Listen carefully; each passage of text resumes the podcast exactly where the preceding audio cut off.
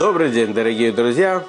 Сегодня мы с вами начинаем вторую часть этой замечательной книги To Perfect the World. Сегодня мы с вами разберем первую главу. Во второй части автор приводит высказывания, письма, беседу Любавичского Рэбе, в которых он показывает нам, как эти универсальные законы, законы Ноха, являются неотъемлемой частью всей Торы. В первой главе мы посмотрим важность и причины соблюдения этих заповедей. Во второй главе там уже приводятся примеры из Кабалы, из различных источников, обсуждаемых в каббалистических книгах, важность соблюдения и распространения семи законов Ноха. Ну а третья глава, может быть, для многих будет самой интересной. Мы разберем практически каждый из еврейских праздников и посмотрим, как они связаны с семи законами Ноха. Ну что, поехали. В первой главе обсуждается важность и причина соблюдения законов Ноаха. Начнем с первых же слов. Написано, что когда были дарованы 10 заповедей на горе Синай, когда еврейский народ вышел из Египта, на 50-й день была дарована Тора на горе Синай. Так вот, в момент дарования 10 заповедей написана следующая интересная вещь. Был великий голос, который не прекращался. Мидраж интерпретируя эти слова, говорит, был один голос, разделенный на семь голосов, которые, в свою очередь, были разделены на 70 языков. Зачем? Зачем такое разделение? В чем важность этого? Одна, наверное, из самых важных вещей, которые мы видим в этом, это то, что в момент дарования Торы, как пишет Рамбам, помните, мы с вами уже об этом говорили – что Рамбам, Маймонит, упоминает, что в момент дарования Торы на горе Синай Мойше также было заповедано передавать семь законов Ноха, обучать семь законов Ноха всему человечеству. То есть сейчас здесь мы видим, насколько важно было для Всевышнего, чтобы Тора касается всех людей, все человечество. Поэтому была она разделена на 70 языков – 7 голосов, 70 языков, которым передавалась Тора на момент дарования. Объясняют наши мудрецы важность этих законов. Что это не просто еще одни законы. Это не просто даже в какие-то важные законы страны, которые человек соблюдает. Эти законы важны для жизни человека, для существования человека в этом мире – кто будет соблюдать законы? Живой человек или, не дай бог, нет? Разумеется, живой. То есть Всевышний, даруя нам жизнь, и просит нас, чтобы мы соблюдали все эти законы человечества. Иначе исчезает вся, весь смысл существования человека в этом мире. Только соблюдая эти законы, человек может по-настоящему жить. По-настоящему его жизнь может называться жизнью. Написано – что мы все творение рук Всевышнего. Теперь я хочу задать вам вопрос. Если Всевышний нас создал, разве он не хочет нами гордиться? Ну, вот вы приходите в любую галерею, вы приходите на любую выставку. Человек, который создал какое-то искусство, человек, который сотворил эту чашку, не знаю, сделал этот стол кто-то у себя дома. Да, как часто бывает, мы приходим кому-то в гости – и хозяин квартиры начинает хвастаться нам той или иной полочкой, которую он прибил.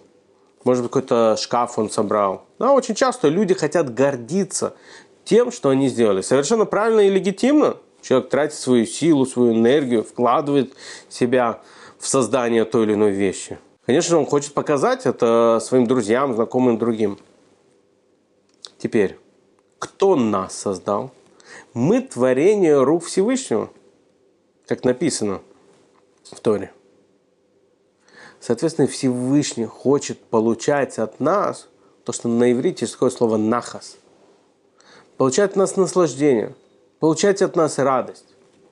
Те из нас, которые являются родителями, какую радость мы испытываем, когда ребенок приходит из школы с хорошей оценкой, когда у него в дневнике написаны какие-то хорошие позитивные слова, когда нам звонит учительница со школы и рассказывает, как сегодня он или она себя замечательно вели на уроках, как они помогли кому-то в классе. Вот на секундочку, те из нас, которые родители, закройте глаза и представьте, вы получаете этот звонок, вам звонит классный руководитель и говорит, что ваш сыночек или ваша доченька сегодня помогла другому ученику в классе. Что, что вы испытаете в этот момент? Какие у вас будут чувства? Наверное, одни из самых лучших чувств, которые человек может себе представить. Вот точно так же и Всевышний. Он тоже хочет получать от нас радость, наслаждение, удовольствие. Каждый раз, что мы соблюдаем и живем по законам Ноха, Всевышний получает это удовольствие. Но еще больше удовольствия он получает не только когда мы живем по этим законам, а когда мы помогаем кому-то другому тоже жить по этим законам. Возвращаясь к примеру, который мы привели до этого с ребенком в школе, конечно же, каждый из нас будет рад получить звонок от учителя, когда он скажет, что ребенок хорошо ответил на поставленные вопросы в классе, хорошо решил ту или иную задачу.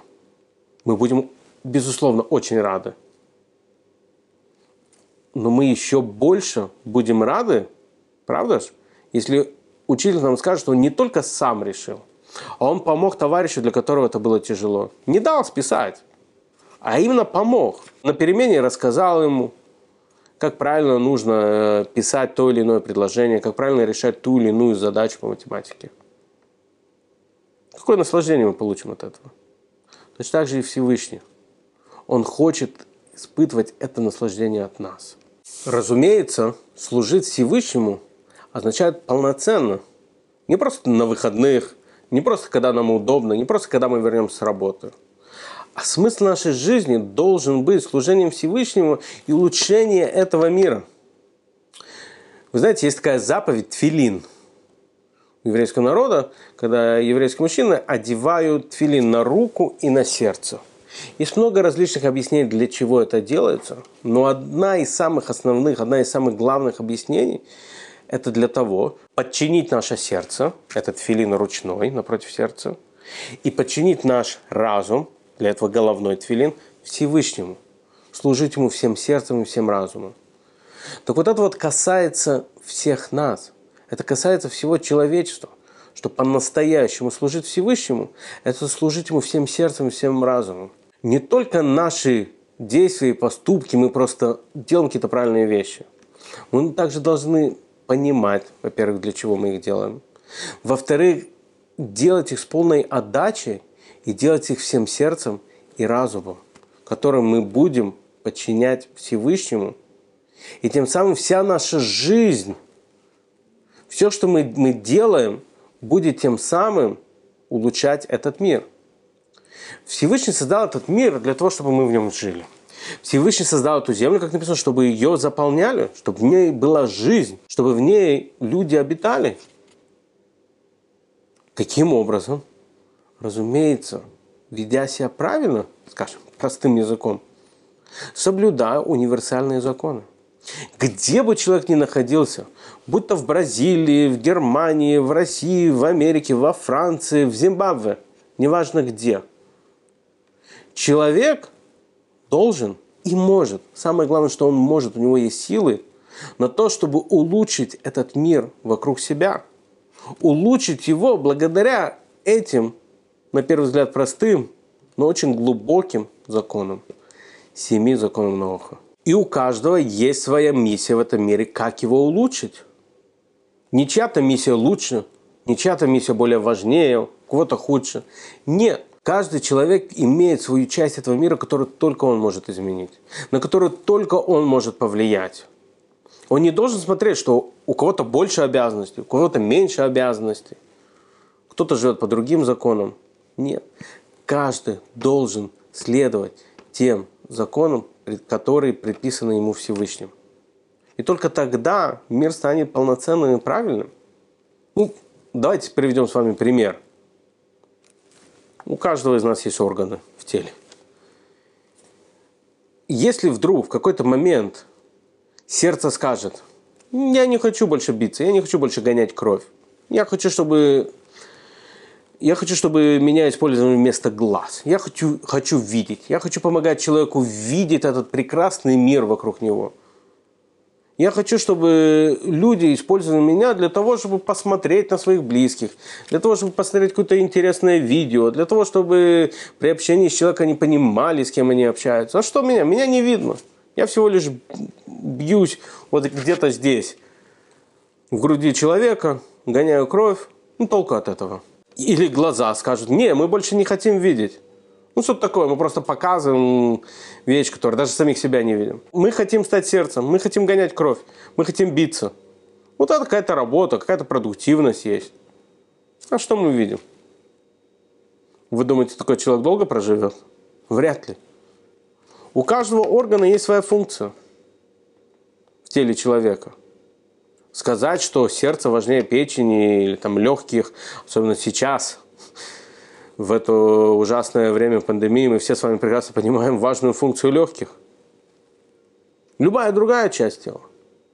Она исполняет свою обязанность, свою, безусловно, очень важную обязанность. И если органы начнут меняться, легкие скажут, я начну биться, а сердце скажет, я хочу видеть, толку от этого будет мало, мягко говоря. Точно так же и в целом в мире. Всевышний дал каждому из нас законы, которыми он должен следовать. Кому-то 7 законов новых, кому-то 113 заповедей. Неважно. Тут важно лишь одно, что каждый должен внести свою лепту в улучшение мира. Тем способом, теми функциями, которые ему дал Всевышний.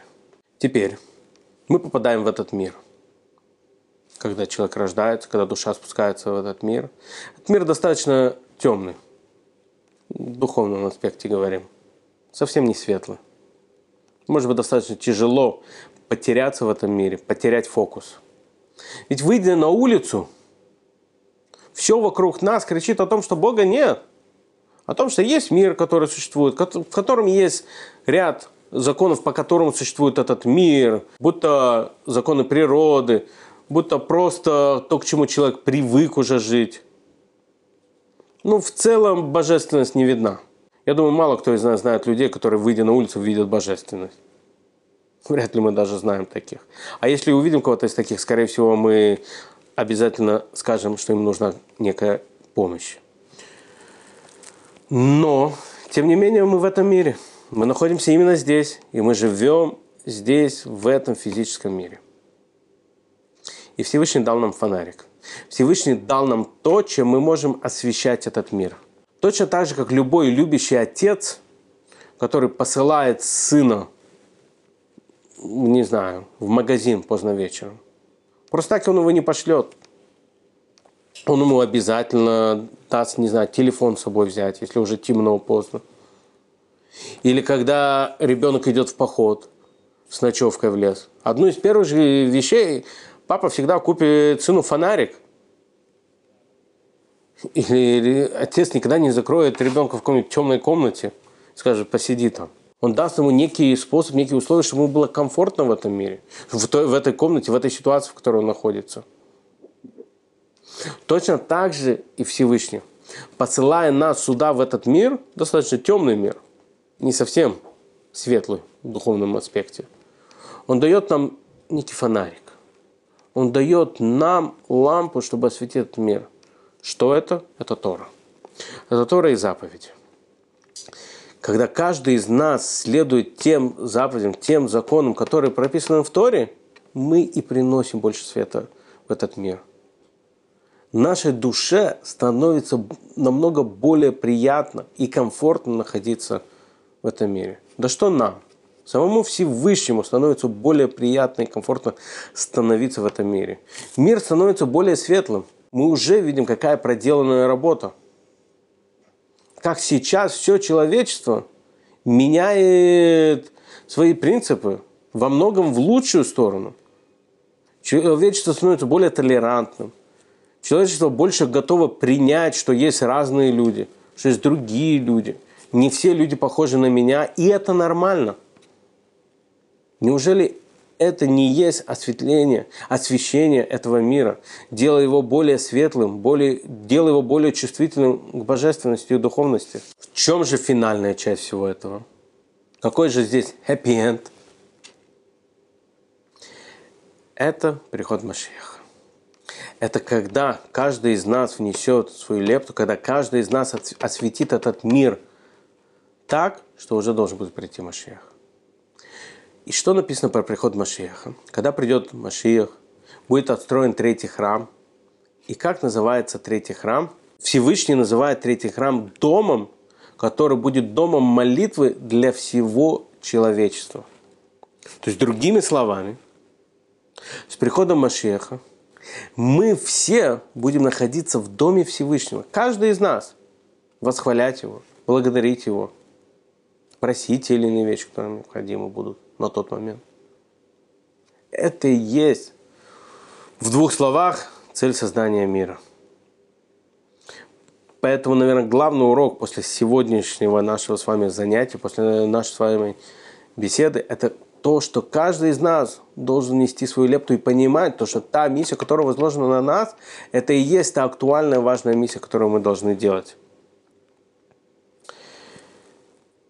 До скорой встречи в следующем видео. Как я говорил ранее, вторая глава, это, вторая глава этой второй части будет объяснять в свете Кабалы важность соблюдения и важность учения семи законов Ноуха. Поэтому до новой встречи. Не забывайте оставлять комментарии, подписаться на наш канал и ждем вас до следующей встречи.